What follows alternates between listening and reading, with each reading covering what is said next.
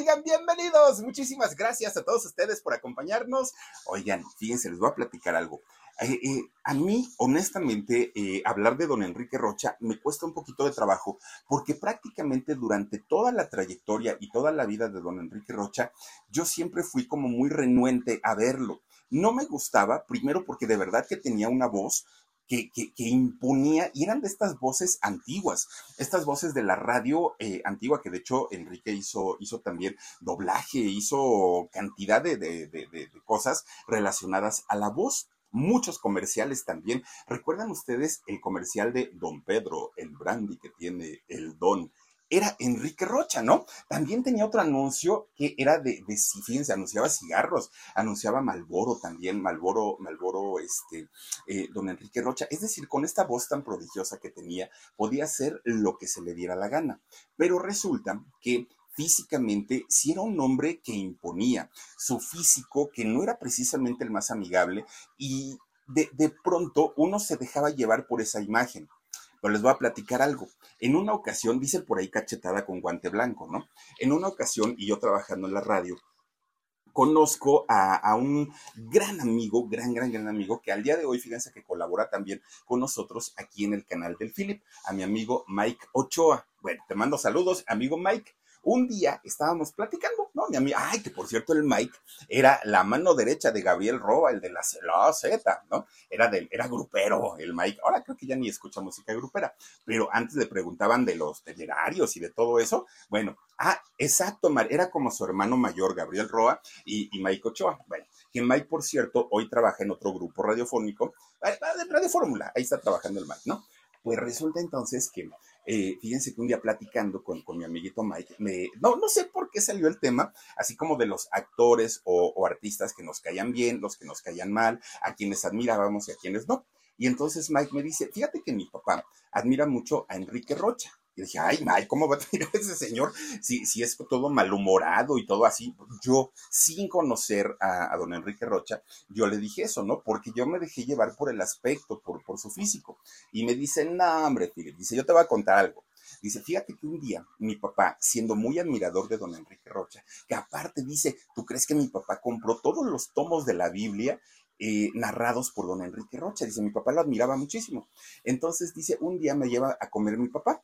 Fuimos a comer la Condesa, no sé a dónde, ¿no? ¿A qué, colonia? Dice, pero eran de estos restaurantes que eh, tienen las, las mesas al aire libre. Dice, y entonces yo iba de la mano de mi papá. Dice, yo tendría ocho, nueve años en aquel entonces. Dice, y resulta que mi, mi papá ve de pronto que allí en el restaurante estaba don Enrique Rocha. Dice, y yo cuando lo vi, pues dice, sí, la verdad hasta miedo me dio porque un señor grandote, fornido, de una voz que se escuchaba en todo el lugar. Y, dice que el señor se puso muy nervioso, el papá de Mike. Y dice entonces que le dijo, hijo, te doy un cuadernito y llévaselo para que te dé un autógrafo. No, papá, dice, ¿qué voy a estar viendo? Dice, ese señor me va a regañar o me va a pegar porque se veía muy malhumorado. Pues resulta que a tanto y tanto, ahí va, ¿no? El papá empujando al niño, a Miguelito, y va el chamaco y le pide un autógrafo. Pero don, don Enrique estaba comiendo. Entonces, pues normalmente cuando la gente está comiendo, no les gusta ser interrumpidos, y menos, pues obviamente, gente de televisión, de teatro y de cine.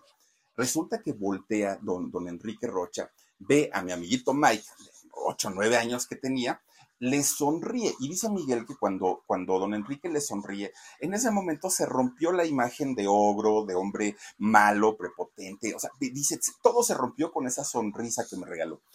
¿Qué necesitas, no, amiguito? Y le dice, es que dice mi papá que si me regala un autógrafo, los que quieras. Le lleva su cuadernito, don Enrique se lo firma, le hace un dibujito, se hubiéramos pedido al, al Mike este, le, hace un dibujito y resulta que le da una palmadita en la espalda y le dijo don Enrique, gracias. Y dice Miguel, bueno, gracias, ¿por qué si yo soy el que vine a interrumpirlo? Dice, eso, Filip, no se me olvida, porque después de esto, a Mike y a un servidor y a mucha gente que hace radio y televisión, nos toca y nos ha tocado trabajar con una cantidad enorme de artistas, de famosos, desde actores, cantantes y todo híjole, de verdad que a veces uno se lleva cada sorpresa, porque gente que ni es famosa, que apenas están con su primer disco y llegan en un plan de vivos, en un plan de insoportables, terrible, terrible. Y gente con una trayectoria tan enorme, muchas veces nos dan el, el ahora, ahora sí que el cachetadón con guante blanco y nos dicen, no, A lo mejor, pues en físico, en persona me veo como, como de pocos amigos, pero en la vida real a veces son tan distintos. Desde ahí me cambió la imagen que, yo tenía de, don Enrique. Nunca lo conocí, nunca, pero a final de cuentas, esa, esa imagen que yo tenía de hombre rudo, de hombre eh, serio, de, de hombre prepotente, se cambió cuando yo lo escuchaba hablar, incluso decía, nunca me, nunca me había puesto a pensar en el tono tan bonito de, de, voz que tiene este señor.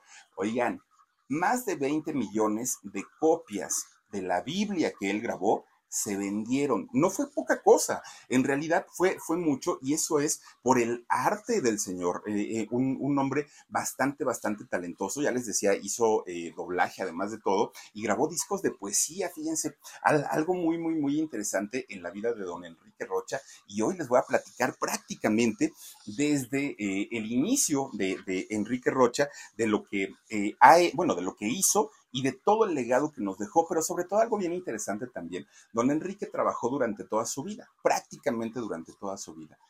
¿Qué pasó con su herencia? ¿Qué pasó con su legado? ¿En, manos de quién quedó? Hoy les voy a contar también toda, toda esa historia de este hombre nacido en Silao, Guanajuato. Fíjense que en Silao, Guanajuato, este país, Dios mío, Filip, ya me voy de un tema a otro y otro y otro, pero es que cada tema de verdad que es tan apasionante. Miren, allá en Silao, Guanajuato, es donde se encuentra este cerro del Cubilete. El cerro del Cubilete es de donde se inspira don José Alfredo Jiménez para hacer la canción de Caminos de Guanajuato. Y resulta que en este cerro del Cubilete es donde está el Cristo, este el Cristo del Cerro, tan famoso y tan conocido prácticamente en todo el mundo. Bueno, pues ahí justamente es donde hace 83 años nace don Enrique Miguel Rocha Ruiz. Fíjense nada más lo que son las cosas, hasta dónde fue a nacer. Obviamente, si hablamos de un personaje que nació hace 83 años, estamos hablando pues, pues de un personaje del que hay pocos datos y poca información se recaba acerca de, su vida, ¿no? Pero don Enrique, una vez que llega al Distrito Federal, a la Ciudad de México, se hace de grandes amigos. Ay, miren el Cerro del Cubilete. Uy, Omar, de aquellos años, ¿de dónde sacaste esas fotos del baúl de los recuerdos? Bueno, Fíjense que a don Enrique sus amigos le decían la voz, le decían rochón o también le decían el vampiro de la zona rosa. Que cuando yo escuché, ay, el vampiro de la zona rosa, había un libro, ¿no? Que se llamaba, pero no, ese era el vampiro de la colonia Roma. Ese era otro, otro, nada que ver con, con don Enrique Rocha. Bueno, pues fíjense nada más. Resulta que cuando nace Enrique Rocha, México estaba en una etapa de cambios. Estaban pasando, pues prácticamente del México rural al México urbano, ¿no? Un, cambio que le, que le, acomodó al país y que además se vino como una ola de pronto de cambios en la educación, en la política, en, la cultura, en el arte, en todo, todo, todo, absolutamente hubieron cambios en, en aquel momento pero los cambios más significativos que hubieron en aquel momento fueron en la radio y en el cine. Bueno, pues don Enrique Rocha nace crece y se desarrolla en ese México cambiante, en ese México en donde las cosas estaban pues obviamente progresando a pasos agigantados. Bueno, pues resulta que allá en, en Silao, Guanajuato, crece junto a sus padres y a sus dos hermanos, a Francisco y a Patricia. Don Enrique nace en una familia pues acomodada, no, no viene de una familia eh, pues de escasos recursos, ni mucho menos, no. De hecho, ellos vivían en la zona eh, céntrica de allá de Silao y vivían a una o dos casas de la iglesia de la, catedral de allá de Silao, porque sus papás eran muy católicos, mucho, mucho, muy católicos, y esa educación obviamente se la inculcaron eh, a sus hijos. Bueno, cuando Enrique tuvo la oportunidad de ir a la escuela, empieza a ir a escuelas religiosas, a escuelas católicas. Obviamente sus papás querían que el niño pues eh, tuviera esos principios, ¿no? Los principios religiosos. Y hablando de hace 80 años, claro que los papás estaban muy interesados en que su hijo pues eh, tuviera ese tipo de educación. Doña Socorro, ay, perdón, Doña Socorro, la mamá de, Enrique, fíjense que era una, una mujer que tenía prácticamente los mismos rasgos físicos de, su hijo Enrique. Una mujer con rasgos duros, con rasgos fuertes, pero con una calidez tremenda. Pero además la señora tenía un vocerrón, no, no, no, no. Oigan, pues que don, doña Lucha Villa, un vocerrón que tenía la señora. De ahí heredó Enrique Rocha, pues tanto, tanto la voz como el físico, ¿no? Ese físico tan, tan imponente. Bueno, pues resulta que aunque no se sabe mucho del papá de, de, Enrique, sí se sabe que era un hombre que tenía una buena posición económica. Tan es así que Enrique y sus hermanos iban a escuelas de paga, a escuelas católicas, y además de todo, tenían eh, una cuidadora, una nana, ¿no? Una mujer que los cuidaba, esta mujer de nombre Josefina.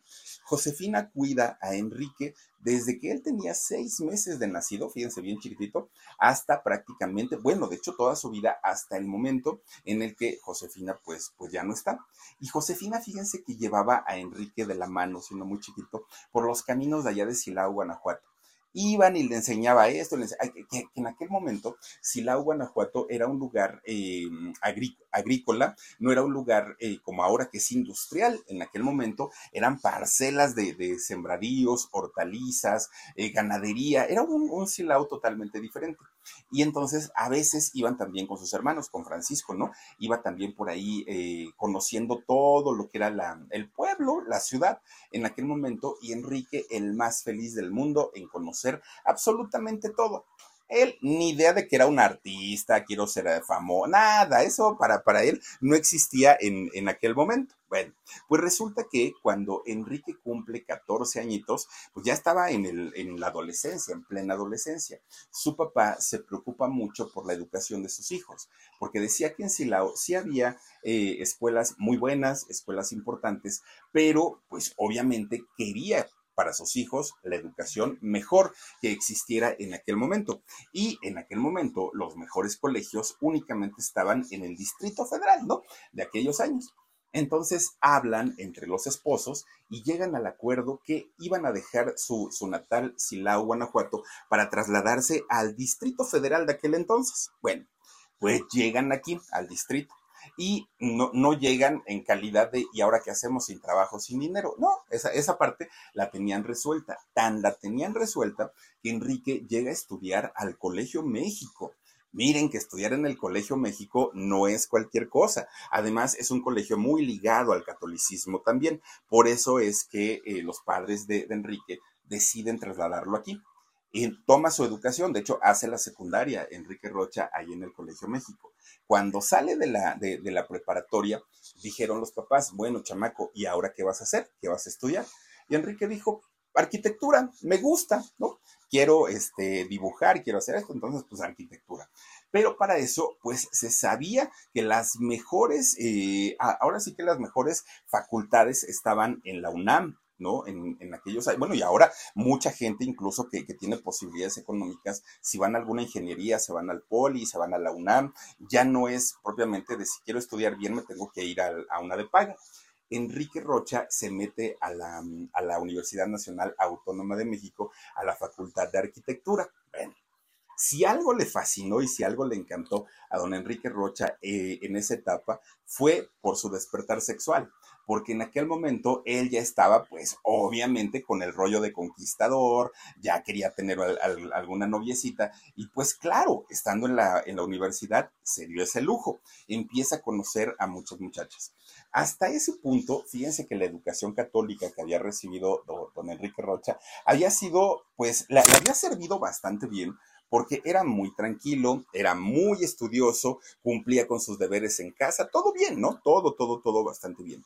Pero cuando entra a la universidad y entra justamente a la edad de la punzada, donde ya no pudo contenerse, donde dijo, ay, ya mucho tiempo estuve haciéndole caso a mis papás con lo del catolicismo, ahora sí, venga la libertad, dijo don Enrique Rocha, ¿no? Pues, ¿qué creen? De repente va a verlo uno de sus primos. Y, ya cuando estaba con el primo, le dice, oye, pues ¿a dónde vamos? Tú enséñame la ciudad, a ver qué hay por aquí, todo. Y Enrique dijo, pues es que me han hablado de un lugar que se llama la Zona Rosa. No la conozco bien, pero pues igual vamos y la descubrimos. Agarran el, el transporte y llegan a la Zona Rosa.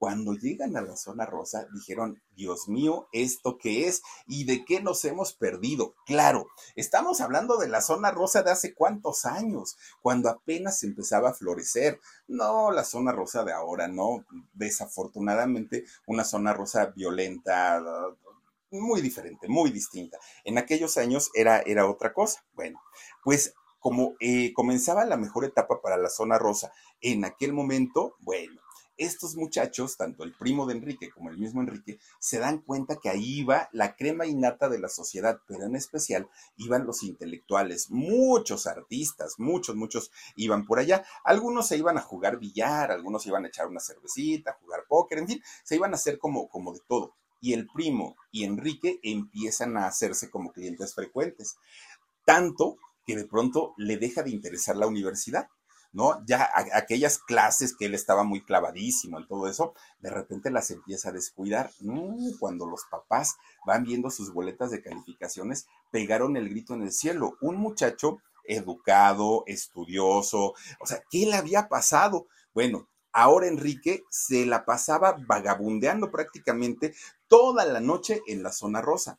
Y claro, ya no se levantaba temprano para ir a la escuela sus papás no estaban nada contentos, estaban bastante preocupados, pero además pues lo regañaban mucho, algo que no había sucedido durante la infancia, porque él era muy obediente y de pronto ver en lo que se había convertido en un muchacho que andaba rondando por la zona rosa toda la noche y la madrugada llegaba a su casa pues prácticamente amaneciendo, ya no se levantaba para la escuela, no les gustó mucho. Entonces empiezan a regañarlo y a regañarlo y a regañarlo. ¿Y qué es lo que hace un adolescente a los 18 años, cuando los papás están sobres y sobres y sobres y sobres? Llega el momento en el que los, los jóvenes a los 18 años dicen, pues ya soy mayor de edad, así es que, bye mamá, adiós, me voy a seguir mis propias reglas del juego, ¿no? Y se van y esto pasó justamente con Enrique Rocha. A los 18 años cumpliditos dijo, a mí no me van a estar regañando, no me van a estar mangoneando, yo tomo mis decisiones, ya soy adulto, soy todo un hombre, y ahí se ven. Y se salió, fíjense nada más, se salió para, pues, ahora sí que vivir la vida loca. Bueno, todavía nada que ver ni con lo artístico, ni que solo actor, y nada, nada, eso no existía en la mente de Enrique Rocha. Si algo pasaba por su mente en aquellos años, ¿qué creen que eran? Pues los tacones y las minifaldas. Uy, no. Enrique, miren, para voltear, bueno, no tenía para dónde voltear, ¿no? Porque cuando iba a la zona rosa veía a las mujeres muy glamurosas que llegaban a estos lugares y su gran pasión de Enrique era justamente las mujeres. Bueno, Resulta que cuando de repente se le daba por ir a la universidad, fíjense que sí, tomaba sus clases, aunque ya no con la misma pasión, ¿no? Que lo hacía en algún momento. Bueno, pues él, él se entera justamente ahí en la universidad que daban clases de teatro. Incluso muchos de sus compañeros de, de escuela iban a tomar esas clases, pero Enrique decía, es una pérdida de tiempo, yo no me voy a dedicar a eso, como para qué me va a servir, entonces, pues no. Pero fíjense ustedes que si algo caracterizó a, Enrique Rocha en aquellos años fue la facilidad para involucrarse con mujeres. De todas las, bueno, no de todas las edades. Esperemos que hayan todas sido mayores de 18 años, ¿no? Pero resulta que Enrique decía, es que yo no sé por qué, pero soy regolfo, decía, imagínense nada más. Y luego, como él vestía, siempre vestía muy elegante, siempre, trajecito, corbatita y su gabardina, siempre, siempre. Él decía que era golfante, así se, así se declaraba, que era una mezcla entre golfo y caballero andante, ¿no? Así era como, como se autodefinía, y las chicas ya lo ubicaban, los muchachos ya sabían cómo era, era todo un don Juan, y miren, pues guapo, guapo no era.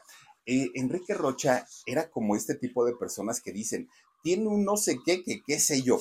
Así era, ¿no? Porque aparte, si, e, si algo él supo explotar al 100% fue su timbre de voz.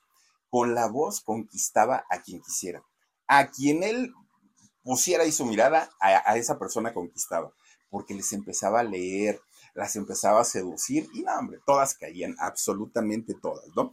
Empezaba a cortejarlas, a seducirlas y no había mujer que se le resistiera en aquel momento. Bueno, pues aparte, él rodeándose en aquel momento con la gente de la zona rosa, que la gran mayoría eran intelectuales, pues sí, ¿no? Las chicas le sobraban y se convierte en un rompecorazones. Bueno, pues un día, de esas pocas veces que llegaba a ir a la universidad, allá a la UNAM, pues resulta que va caminando entre los pasillos de la UNAM y se encuentra con un compañero de clases.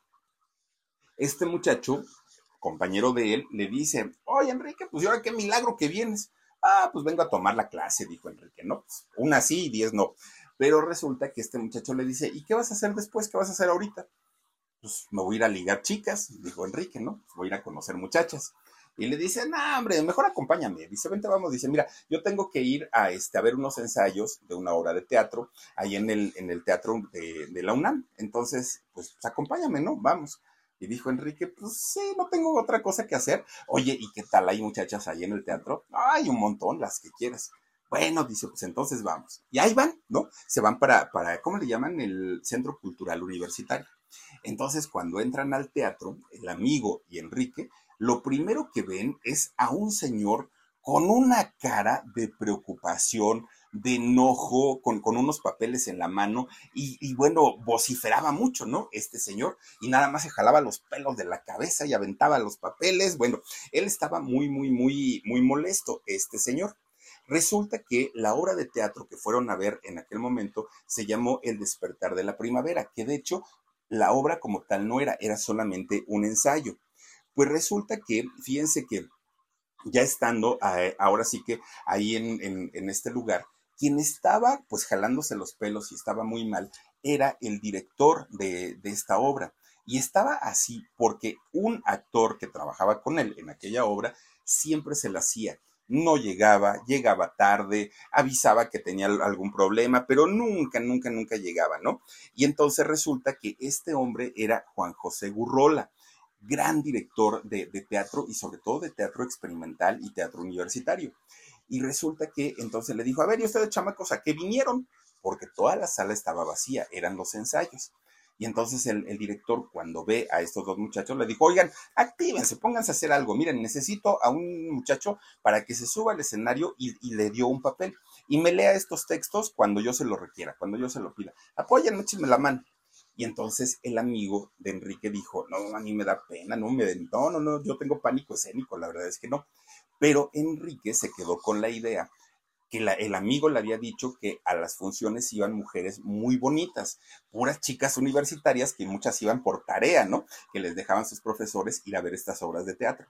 Entonces Enrique dijo, y si yo me pongo hasta el frente ahí en la obra, pues a lo mejor me ligo a una de ellas. Bueno, pues resulta que Enrique dice, yo, ¿no? Yo, este, yo subo, a ver qué tengo que hacer. Sube Enrique, pero cuando lo escucha hablar, el maestro Gurrola dijo, chamaco, ¿y tú a qué te dedicas? ¿Qué haces? ¿Qué vocerrón tienes? No, pues yo estudio ahí arquitectura en la UNAM, pero pues nada más. No, no, no, no, no, bueno, vamos a ver cómo trabajas. Empiezan los ensayos, oigan, se quedó sorprendido Gurrola, porque Enrique lo hizo bastante, bastante bien.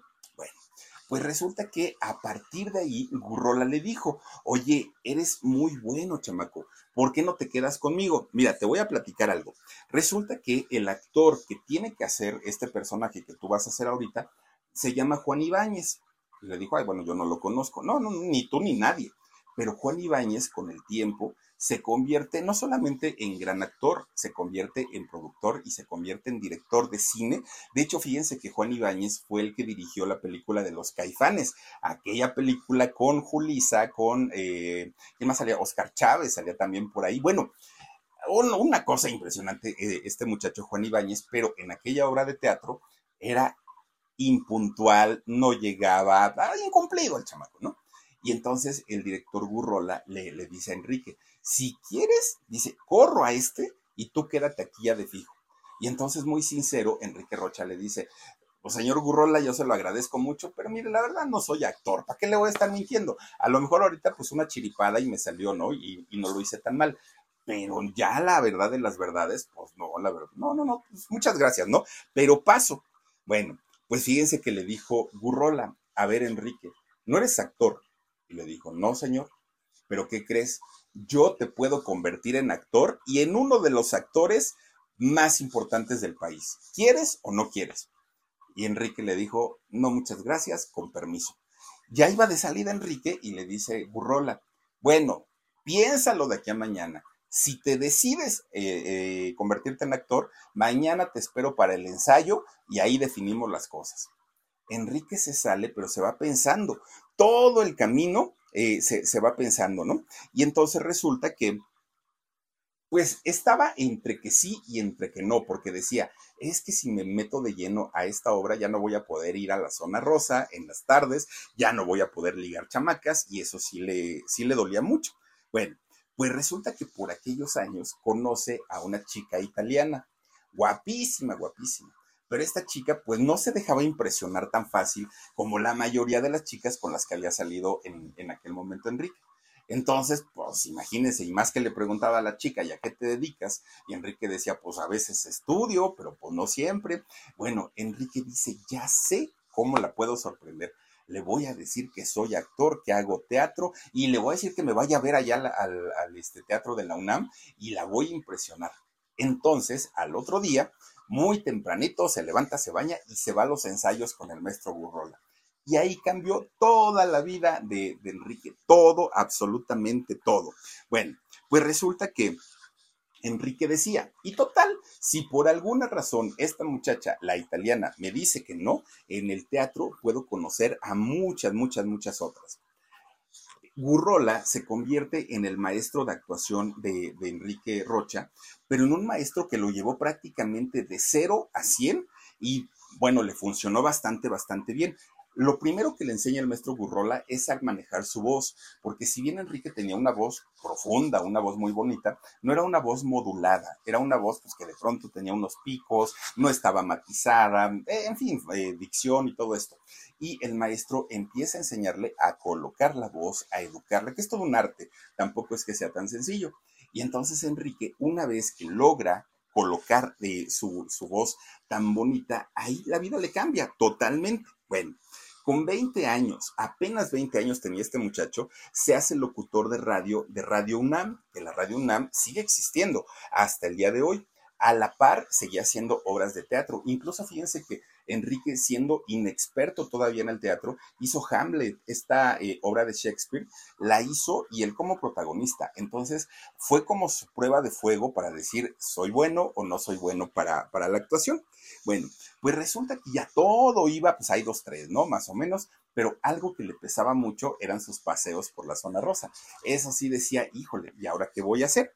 Pues resulta que de repente un día le hablan del cine, algo que él no se esperaba porque pues él decía, yo soy actor de teatro y actor de teatro experimental, teatro universitario, teatro estudiantil, nada que ver pues con una, con, una, em, con teatro comercial o con teatro, eh, pues sí, ¿no? Básicamente comercial. Entonces de pronto le hablan para, para que hiciera cine y él no se la cree al principio porque decía, bueno, pues ni modo. Hizo eh, una película que se llamó El proceso de Cristo. Aquel, en aquel momento él ya tenía 24 años cuando da este gran salto hacia el cine. Fíjense que en aquel momento el director le dice, Enrique, tienes que estudiar la Biblia, tienes que estudiar los evangelios, tienes que saber muchísimo de religión, el papel que vas a hacer no es cualquier cosa. Pero Enrique traía toda la formación de, niño, de adolescente, yendo a escuelas católicas. Entonces, para él era, ay, bueno, esto me lo sé prácticamente de, de memoria. Pues miren, cuando hizo esta película, su carrera empieza a crecer de tal manera porque la gente le creyó el papel y le creyó el personaje. Pues resulta que de posteriormente hace eh, con Arturo Ripstein este director de cine tan, tan, tan controvertido por el mal carácter que tenía, hace Tiempo de Morir. Que Tiempo de Morir es una obra de Gabriel García Márquez. Fíjense que ahí es donde, bueno, coloquiano, ¿no? Ahí es donde se, se da esta, este contacto entre Gabriel García Márquez y don Enrique Rocha. Bueno, terminaron siendo amigos, cuates, compadres, imagínense nada más el tipo de amistad, que, el tipo de amistades que tenía en, en aquel momento. Bueno, pues resulta que con él, con Gabriel García Márquez, hace como una mancuerna de relajo y de cotorreo y se iban los dos, se iba Gabriel García Márquez y Enrique Rocha a la zona rosa, pues a los cafés, a los restaurantes, a los bares, no, hombre, ellos estaban pues eh, muy, muy, muy unidos. Después se separaron, pero se separaron no porque hubieran peleado, sino porque la carrera de Enrique y la carrera de Gabriel pues fueron por caminos diferentes y ya no, ya no, ya no coincidían.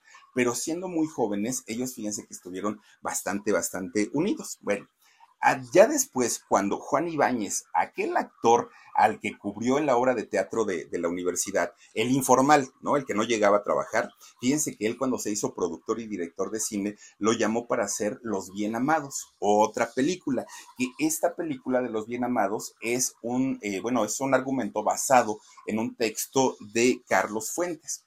Pues resulta que conoce Enrique Rocha a, Carlos Fuentes y terminan siendo amigos. Imagínense la clase de amigos con, la, con los que iba conviviendo puros artistas, puros intelectuales, gente, pues obviamente, de la cultura de México. Ahí, hasta ahí fue donde Enrique se da cuenta que esta carrera de la actuación no era nada más una diversión, que podía vivir de eso y que le podía ir bastante, bastante bien. Pues miren, ya había hecho cine, ya había hecho teatro, ya había hecho, este, ¿qué otra cosa? Cine, teatro, ya había hecho radio, ya había hecho locución, pero él iba por más. Y lo que empezaba también a, pues digamos, perdón, a ser pues un, un medio bastante, bastante conocido era la televisión. Y Enrique Rocha dijo, bueno, pues si ya hice cine, si ya hice teatro, si ya hice radio, pues vamos a ver qué pasa con la televisión. Resulta que cuando tenía 25 años, conoce a don Ernesto Alonso, al señor telenovela. Y fíjense que Ernesto lo invita a hacer la, telenovela de la mentira. Aquella versión de la mentira, porque han hecho varias, aquella versión que hizo con Fanny Cano, guapísima, con Julisa y con Enrique Lizalde, que también don Enrique, el vocerrón que se cargaba. Bueno, pues ya a esos 25 años, Enrique hacía prácticamente de todo pero durante todos estos años que trabajó en cine, teatro, televisión, radio y todo esto, fueron cinco años en los que prácticamente no descansó. Y además de no descansar, algo que extrañaba mucho Enrique eran sus parrandas, sus, sus, farras, noches de farra, en la zona rosa, su amada zona rosa. Él quería hacerlo. Bueno, pues resulta que después de esos cinco años dijo, ya estuvo, ¿no? Ya gané mi buen dinerito, entonces pues ahora sí vamos a hacer otras cosas.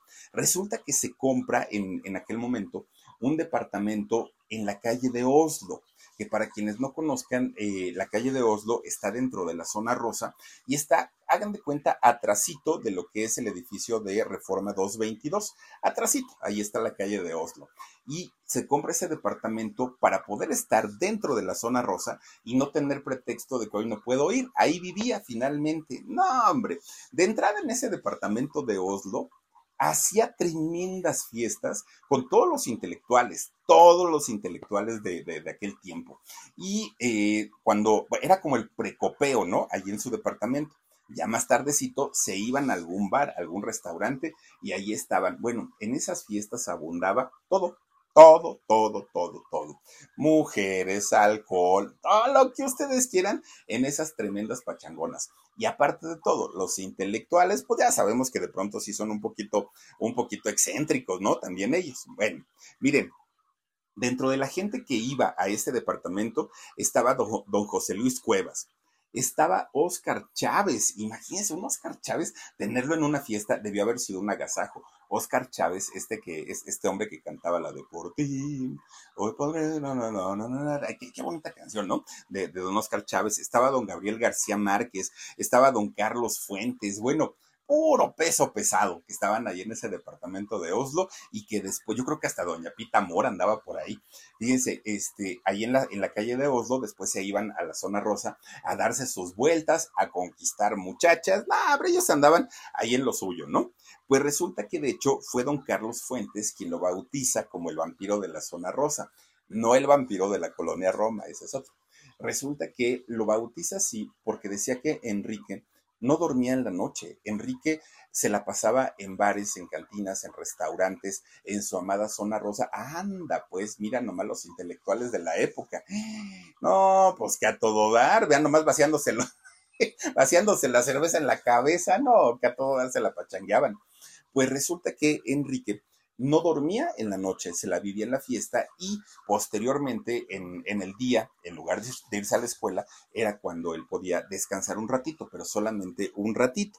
Bueno, la manera tan elegante de vestir de Enrique Rocha, siempre, él muy bien, bien este, planchadito, arregladito, impecable, ¿no? Por eso le decían que era como un vampiro, por, porque siempre andaba con su, su gabardina que parecía una, una capa. Bueno, llegó a ser tanta la amistad entre todos estos personajes de la cultura y del espectáculo que armaron un equipo de fútbol Piensen nada más que son las cosas.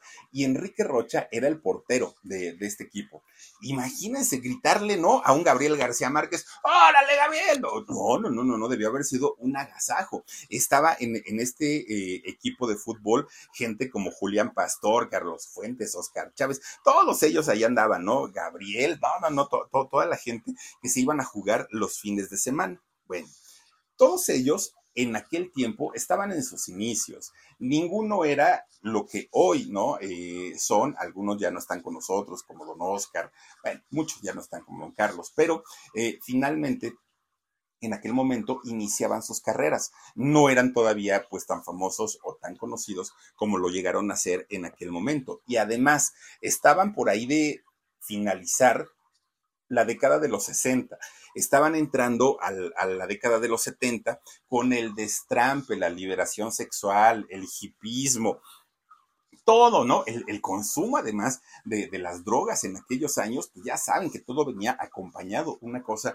de la otra, la liberación femenina. Bueno, vinieron tantos cambios en esta década de los 70 que ellos este grupo de amigos no se quedaron eh, o no escaparon, ¿no? De, todos estos destrampes que, vivía la juventud de, aquellos años. Bueno, Enrique Rocha, más que otro, otro tipo de vicios y más que el alcohol y las drogas y eso, el vicio real de Enrique Rocha fueron las mujeres era el aventurero, me gustan grandotas, chiquitas, altotas, y era, era el aventurero, agarraba parejo este, este muchacho. Lo que fuera era bien recibido y era bueno.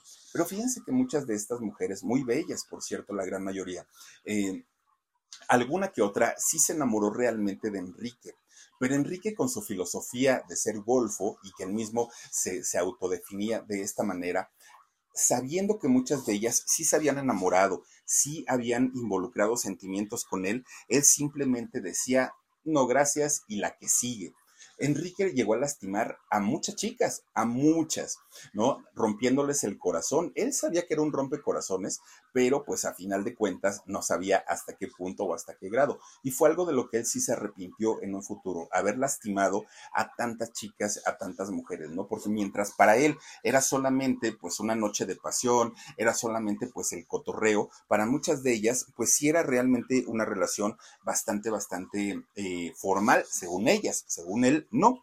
Bueno, pues resulta que cuando cumple 28 años es cuando se casa por primera vez con una muchacha llamada Marlene Serrales. Fíjense que esta muchacha, Marlene, en México pues realmente no fue conocida, pero en su natal Puerto Rico, Marlene era una actriz conocida, pero además era una muchacha que venía de una familia, miren, bastante, bastante importante allá en Puerto Rico. Pues resulta que se casaron, sí, y todo el mundo pensó y decían, wow, ¿en serio se casó Rocha? No, pues qué valor, porque este muchacho no, pues ahora sí que no es de una sola mujer, ¿no? Él pues, siempre le gusta andar coqueteando y andar de arriba para abajo y andar de un lado para otro, pero si ya se casó, pues qué buena onda, decían los amigos. Pero efectivamente, pues no, no, no duraron tanto, ¿por qué? Porque las infidelidades de Rocha, bueno, fue el segundo día de casado, ¿no? Ya andaba por ahí, coqueteando este don, don Enrique y solamente duraron tres años juntos. Tres años en los que la puertorriqueña pues estuvo aguantando, aguantando, aguantando hasta que finalmente dijo, no, no, no, no, no, las cosas aquí no pueden ser. Bueno, pues es que Enrique era enamoradizo por naturaleza. Digo, si los hombres somos infieles, Enrique decía, quítense, que ahí les voy, ¿no? Yo sí soy de los buenos. Pues Marlene, la, primera esposa, no aguantó tres años y se divorciaron. Bueno, pues Enrique no, no era precisamente la pareja ideal o la pareja perfecta. Era el compañero ideal, pero el compañero de una noche o dos y vamos a lo que sigue. Pero en la parte laboral le estaba yendo increíblemente ya en los años 70 Televisa lo había eh, metido a sus filas y ya lo habían mandado a hacer telenovelas tan importantes como Mundo de Juguete. E incluso también, eh, bueno, Mundo de Juguete, que fue una telenovela, un clásico de Televisa, Sarita García, Graciela Mauri, Chachita, uff, bueno, podemos contar cantidad y cantidad de actores, ¿no? Pues resulta que también eh, lo llaman o lo siguen llamando para hacer cine en aquellos años, hizo el Club de los Suicidas Pero fíjense ustedes que la gran mayoría de las películas que hizo don Enrique Rocha eran malísimas, malísimas, malísimas. Algo que no era culpa de él porque en aquellos años la industria del cine estaba en su peor etapa, en la peor, peor, peor, donde pues hacían películas para vender taquilla y no una película de calidad, que tuviera buenos argumentos, buenas actuaciones, no les interesaba.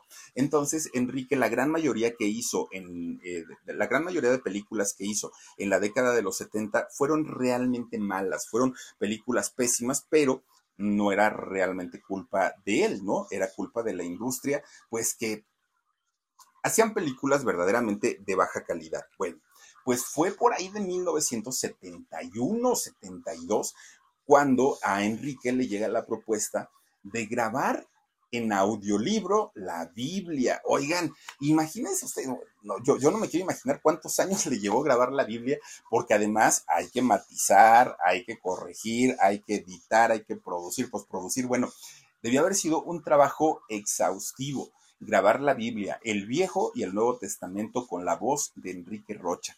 Bueno, fue un proyecto muy ambicioso porque de entrada sabiendo que México eh, era, porque no sé si lo siga siendo, pero en aquellos años era un país mayormente católico, sabía la, compañía disquera que Enrique iba a vender con esa voz y vendiendo toda la Biblia, claro que, que, era un proyecto bastante, bastante bueno. Fíjense que se hicieron 10 millones de copias en 20 volúmenes de, la Biblia. Imagínense, eran unas cosas enormes, enormes. Pues la gente las compraba, compraba la, la Biblia. No quedaron, tan no quedaron de esos 10 millones que se hicieron, no quedaron que al día de hoy ya no se consiguen, ya no los hay. Ahora, si alguna persona los quiere escuchar, tiene que ser pues por, por el formato digital, ahí sí existe, pero ya con eh, el formato físico ya no lo hay. Bueno, Enrique estaba en su mejor momento se lo llevan a declamar a Bellas Artes. Oigan, imagínense nada más. Fue con la Filarmónica de México que eh, llegó a musicalizar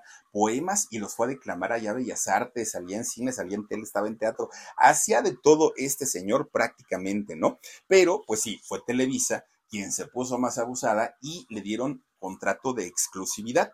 Fíjense que eh, Televisa que ya cuando ellos quitan las exclusividades, que fue hace algunos años, a don Enrique Rocha se la dejaron prácticamente hasta que él murió. ¿Por qué? Porque lo consideraban de esos pilares importantes ahí en, Televisa. Bueno, casi la mayoría de los papeles que le dieron en las telenovelas de Televisa fueron como de villano, la gran mayoría, pero también llegó a hacer comedia en, algunos de sus, de, digamos, de los trabajos que hizo en aquel momento. Bueno, para, para ese momento, Enrique había, había superado la depresión que le había dejado el divorcio con Marlene, trabajando, pero también dándole vuelo a la hilacha con cuanta mujer se le ponía enfrente, con cuantas tuvo, ¿no? Pero de repente, ya trabajando ahí en Televisa, Enrique conoce a doña Nuria Bajes, esta actriz que además es una señora súper elegante, doña Nuria Bajes, ¿no? A mucha gente no le parece atractiva, a otros sí, pero lo que sí es que la señora es elegante a más no poder. Bueno, pues que se casa con doña Nuria Bajes, ¿no? Enrique Rocha. Un matrimonio bonito, fíjense que, mm, bonito porque él alto, muy, muy plantado y doña Nuria, miren, así flaquita y derechita, derechita, ¿no? Y entonces mucha gente decía, ay, qué bueno, Nuria, tú ya vas a sacar de la perdición a Enrique Rocha, felicidades y todo el rollo. Pero ¿qué creen? Le llega la maldición de los tres años, porque al igual que con Marlene, con Nuria también dura solamente tres años. Y es que la vida de don Enrique Rocha era una vida bastante liberal. Sexualmente era muy, muy, muy liberal. Bueno, todo el mundo le decía, miren, doña Nuria, qué bonita y qué delgadita estaba, ¿no? Aparte de todo. Bueno, pues resulta que mucha gente le decía, a ver, Enrique, si eres tan coscolino, si te encantan tanto las mujeres, ¿Para qué te casas, hombre? ¿Para qué te comprometes? Pues ya vive la vida loca y ya deja de, andar ahí, este, pues haciendo sufrir a las mujeres y diles que no quieres nada serio con ellas. Bueno, pues miren, durante algunos años Enrique sí lo hizo. ¿No? Empieza otra vez a vivir su vida loca, ya no le importó, él, en su departamento de soltero y ahí estaba bastante, bastante bien, hasta que de repente conoce a una eh, mujer empresaria y escultora, además de todo, llamada Patricia Campos. Pues resulta que con Patricia se casan y fíjense que tienen un hijo, el único hijo, por lo menos conocido, de don Enrique Rocha, de nombre Cristian. nace su hijo Cristian Rocha y todo mundo dijo, aquí ya se quedó Enrique, ya no hay más, ¿no? Digo, con sus anteriores esposas no, no tuvo hijos, pero ahora que es papá, seguramente ya ahí se va a quedar para toda la vida. Pues, ¿qué creen? Resulta que con Patricia, esta mujer eh, eh, empresaria y escultora, tampoco duró. Fueron cuatro años. Bueno, por lo menos duró un añito más, ¿no? Cuatro años estuvieron juntos, pero nuevamente, pues don Enrique, infiel, mujeriego, fiestero, pues no lo aguantó la señora, doña Patricia, y dijo, vámonos. Y entonces, pues Patricia se queda con, con su hijo Cristian y Enrique dijo, bueno, pues creo que lo mío, lo mío, pues es el cotorreo, ¿no? Creo que lo mío, pues es el, el relajo. Miren, pues resulta que, ay, por cierto, déjenme les platico que Cristian, el hijo de don Enrique Rocha, es un publicista muy exitoso. Eh, Cristian Rocha es uno de los publicistas en México con, más éxito y es muy conocido, aparte en el mundo de la publicidad. Bueno, pues resulta que ya pasa un tiempo. Todo el mundo dijo, no, pues ya Enrique va a ser el eterno soltero empedernido. Pues resulta que no. Fíjense que por ahí de, de inicios ya de los años 90, don Enrique empieza una relación que de hecho, ah, miren, ahí está su hijo, y no se parece tanto, ¿verdad? A don Enrique, yo creo que se parecerá a su mamá. Yo no le veo tanto el parecido. Pues resulta que cuando inician los años 90, fíjense que este, Enrique inicia uno de los romances más sonados, por lo menos de los más conocidos en, la vida pública, y fue nada más ni nada menos que con doña Tere Velázquez, la hermana de Lorena Velázquez, de, estas muchachas, bueno, hoy señoras, que eh, hacían estas películas de el santo contra las lobas y este, el santo contra el vampiro. Y estas películas ahí salían mucho, fíjense, Tere y Lorena Velázquez. Resulta que inicia una relación con, con, ella y esa relación sí pintaba a convertirse en una relación formal, en una relación seria, todo, todo, todo, este, muy, muy bien, ¿no? En, en esa relación.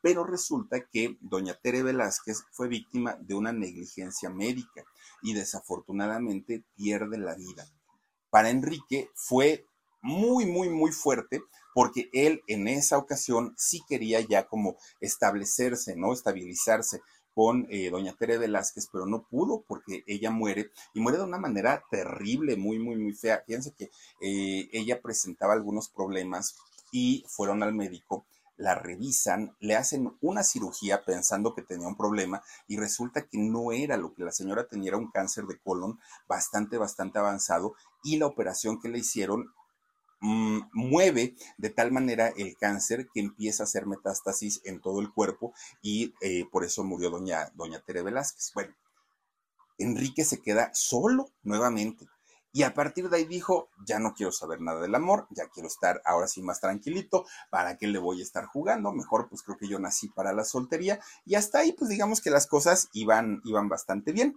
Pero de repente un día conoce a una muchacha, una muchacha francesa, además de todo. Bueno, Enrique se le olvidó todo, todo, todo, sus parejas, exparejas y todo mundo. Esta muchacha era Elizabeth Katz. Y resulta que, aunque había mm, diferencia de edades, don Enrique ya era un hombre adulto, ella era mucho más joven, pues sí, se fueron a vivir juntos y duraron ocho años. Ocho años estuvieron juntos. Bueno, pero dicen por ahí, ¿no? Ahora sí que, pues sí, cuando uno es mañoso, es mañoso, pues ¿qué le vamos a hacer?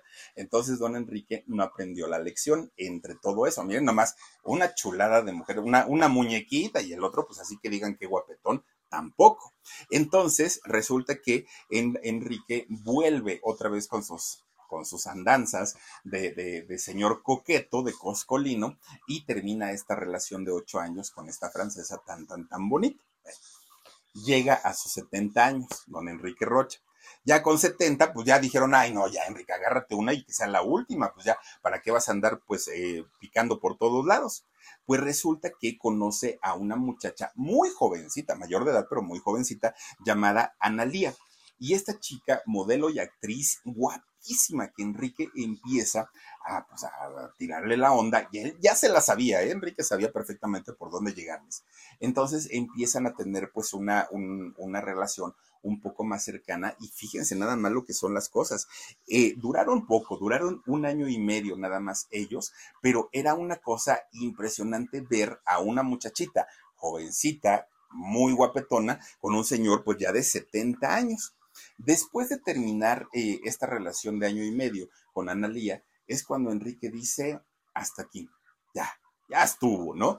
Ya pasé por prácticamente medio México. Ah, miren, yo, yo creo que don Enrique ha de tener por ahí más hijos, no lo sé, pero es que de verdad era tan, tan, tan querendón don Enrique que seguramente sí. Bueno, pues él, se, él decide quedarse soltero y darse sus gustos de vez en cuando. Él decía, pues cuando tenga necesidad o cuando quiera, pues ya me consigo una muchacha que esté conmigo nada más por, por ratos y ya ni vivo en su casa ni vive en la mía y que hasta ahí queden las cosas. Bueno, un hombre que fue enamoradizo a más no poder, que tuvo a las mujeres que quiso, a las más guapas, que, bueno, sabía seducir perfectamente a las mujeres. ¿Y qué creen? Pues don Enrique Rocha, al final de sus días, estaba solo, solo, sin una pareja, claro que tenía su familia y claro que tenía su hijo, pero sin una pareja formal, sin alguien que, le hiciera un cariñito, sin alguien que le llevara su tecito, sus medicinas, no, Después de haber pasado por tantas y tantas y tantas y tantas mujeres, don Enrique se queda solo. Resulta que él, con todos sus amigos que tenía, es eso que ni qué. Resulta que un día, fíjense que fue de hecho en el 2021, o sea, hace poco realmente, ¿no? Iba eh, a correr eh, el Checo Pérez, ¿no? Sergio Pérez iba a correr en el Gran Premio, que era el, el Gran Premio Mundial, el Gran Premio, que era el Gran Premio de México. Iba a correr el Checo Pérez un 7 de noviembre del 2021, por cierto, día de mi cumpleaños. Resulta entonces que Enrique estaba esperando esa carrera porque decía, yo quiero ver al Checo, pues a ver si gana, si pierde, le encantaba, ¿no? La, la Fórmula 1. Y resulta que le dice a su, a su familia, a su gente, me voy a dormir un rato y ahorita, me, ahorita que me despierte, bajo y veo, veo la carrera del checo, porque sí quiero verlo. Ah, bien, Enrique, pues vete, ¿no? Se va a su recámara, se duerme, empieza la carrera y pues dijeron, ay, qué raro, pues sí, Enrique es muy puntual, o sea, él, él ahorita ya debería estar aquí viendo la, la competencia y no, entran a su recámara, Enrique, Enrique, ya empezó la carrera de la competencia del checo. Nada, Van y se acercan. Enrique, ya empezó la carrera. Nada. Lo empiezan a mover y se dan cuenta que don Enrique había muerto. Don Enrique ya no tenía vida. Había muerto mientras dormía. Dicen por ahí que es la muerte de los justos, ¿no? Mientras él estaba descansando plácidamente, su cuerpo dejó de respirar y hasta ahí quedó la historia de don Enrique Rocha. Imagínense nada más, un hombre muy productivo en, el mundo de la actuación, pero además de todo un hombre que seguramente muchas muchachas de aquel entonces lo recordarán como uno de los que no era tan galán, pero él con su porte, su actitud y su voz, bueno, se traía más mujeres que cualquier galanazo de aquella época. Y fíjense, la manera de morir de don, de, de don Enrique fue una manera bastante, bastante bonita, creo yo, y, ya quisiéramos, yo creo que la gran mayoría, tener ese final en nuestra vida sin tener que batallar, sin tener que pasar por cantidad y cantidad de cosas. Simplemente dijo, me voy a dormir y ahí se ven y hasta ahí quedamos. Bueno, pues resulta que eh, Enrique en su velorio o en su funeral no pudo tener esta despedida que se le hace a los grandes actores. ¿Y por qué? Pues porque estábamos en época de pandemia y entonces ya saben que estaban saturados tanto los crematorios, los panteones, todo, todo, todo. Entonces ya no pudo. Fue, fue cremado de manera prácticamente rápida y sus restos fueron llevados junto con los de sus padres y con los de su hermano Francisco en la iglesia de, de eh, Sechowa, que está en Tecamachalco, en el Estado de México. Ahí es en donde reposan los restos de don Enrique eh, Rocha. La herencia de don Enrique Rocha pasó a manos de su hijo Cristian. Fíjense que eh, Cristian, ahora que ya es padre también, tiene un hijo que se llama Patricio, Patricio Rocha. Y ambos son quienes eh, se quedaron, bueno, por lógica, ¿no? Se quedaron con todo el patrimonio de, de don Enrique, todo, absolutamente solo fue un hijo, por lo menos un hijo reconocido, y eh, todo el patrimonio que hizo, que logró en vida don Enrique Rocha, fue para su hijo y para su nieto, que por cierto adoraba a su nieto don Enrique Rocha. Bueno, le tenía un cariño enorme, enorme, enorme. 38 películas, y ya les decía yo, desafortunadamente de muy mala calidad, la gran mayoría, 33 telenovelas fueron las que hizo, varias obras de teatro, eh, grabó discos tanto de poesía como la misma Biblia, hizo, el último doblaje que hizo fue en el libro de la selva, esta versión animada que, sacó Disney del libro de la selva, hizo a la Pantera Baguira, eh, también fue voz comercial, es decir, anunciaba marcas de diferentes productos como Don Pedro y Malboro, y solamente tuvo una nominación al premio Ariel, y pues es parte de la vida de don Enrique Rocha y ese tremendo vocerrón que tenía, ah caramba, cómo dejaba sorprendidos y sorprendidas a muchas, a muchas, sobre todo a muchas chicas, este señor que bueno, galanazo o no, quién sabe, pero de que traía cantidad y cantidad de mujeres, eso que Pero pues ahí está su historia. Gracias, pásenla bonito, descansen rico y nos vemos. Adiós. Besos.